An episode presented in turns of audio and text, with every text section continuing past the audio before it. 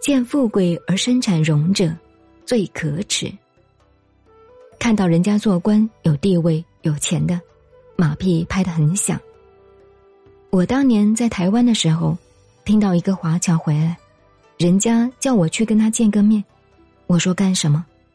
人家说侨领啊，我就笑了，什么侨领啊？华侨领袖。我说你怎么知道？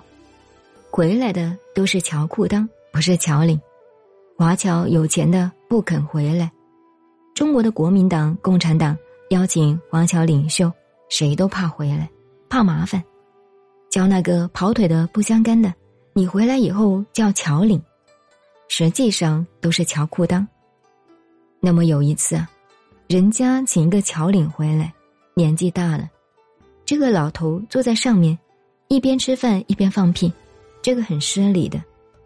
旁边的人都是外交官，嗯，没有味道，没有臭味。这个老头子乔林很不高兴，因为他的观念呢，老年人放屁没有味道就快死了。他听外交官那么讲，很不高兴。这个外交官懂了，过一阵子说：“嗯，有一点味道了。”见富贵而生产荣者，拍马屁最可耻。遇贫穷而作骄态者。见陌生，看到人家穷，看不起人家，下贱，自己下贱了。居家戒争讼，讼则中凶。最好不要打官司，打官司两方面都没有好处。处事戒多言，言多必失，少讲话，勿持势力而凌逼孤寡。勿念口腹而自杀生情。不要认为自己有钱、有地位、有势力，就欺负弱者；不要因为自己好吃随便杀生。乖僻自恃，悔悟必多。个性太孤僻或者太自以为是，你后悔和失误一定多。颓灰自甘，家道难成。侠逆恶少。久必受其累，意志消沉，自甘堕落，等于败家。不要教那些年轻的太保、小混混。现在卡拉 OK 里，上海、北京特别多，必然受他们的拖累。居至老成，吉则可相依。多跟人格成熟、品行可靠的人来往，帮助你成长。急难的时候可靠。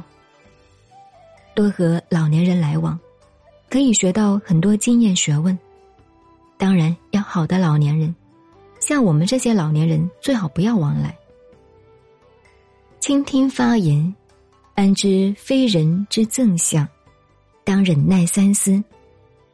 随便听人家告诉你：“哎呦，朱校长啊，李小姐讲你不好。”人家是在挑拨你啊，不要随便听。因事相争，焉知非我之不是？因为事情与人发生矛盾，不一定是别人的错。首先要反省自己不对的地方。施惠勿念，受恩勿忘。这两句话对我一生影响很深，都是佛家、儒家、道家的精神，帮助了人家，好处给了人家，心里记都不要记，都丢掉。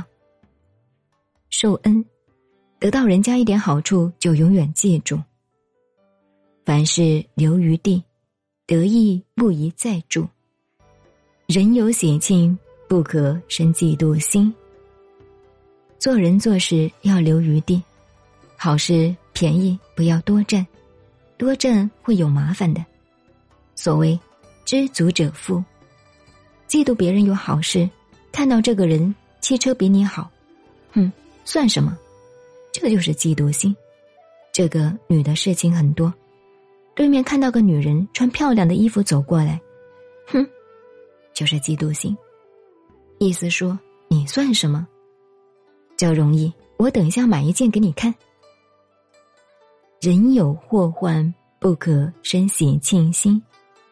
人家倒霉了，你心里高兴，好啊，这就错了。善欲人见不是真善，做了好事，希望别人知道，可见动机不纯善。不过好事坏事也很难讲。恶恐人知，便是大恶。如果做了坏事，很怕人家知道，这才可怕呢。见色而起淫心，暴在妻女。讲男孩子，女孩子也差不多的，果报会印在亲人身上。逆怨而用暗箭，祸延子孙。对人家心里不服气，暗箭伤人，偷偷的整人家。后代会受到报应。家门和顺，虽庸孙不济，亦有余欢。一家团聚在一起，和和顺顺的，就算没有饭吃了，还是高兴的。国客早晚，既囊头无余，自得至乐。国家要税，赶快交，不要欠税逃税了，一逃税，最后受不了啊。连缴税他都帮忙，所以康熙皇帝怎么会不提倡这个格言呢？赶紧去读吧。最后他告诉我们，读书志在圣贤，读书不是为了拿高薪，而是求学问，可以圣贤为榜样和最高目标，并不是求圣贤的名，或者装作道貌岸然的样子。读书不一定做官。万一不幸而出来做官，万一不幸而出来做官，则要为官心存军国。既然出来做公务员，就要对老百姓负责，对社会国家负责，安分守命，顺时听天，为人若此，恕乎尽焉。知道自己的本分，也懂得时间和形势，尽本分之后听天命。做人做到这样，他说这才像一个人呢。这一篇文章是江苏昆山人做的，影响中国这三四百年。你看中国知识分子读的《古文观止》《千家诗》《又学琼林》，三百千千，不是人民大学哪一位教授，还是哪个博士编的，没有。所以我说，你看中国几千年文化。政府没有花什么钱，都是老百姓自己培养子弟出来，影响一个国家，影响一个时代。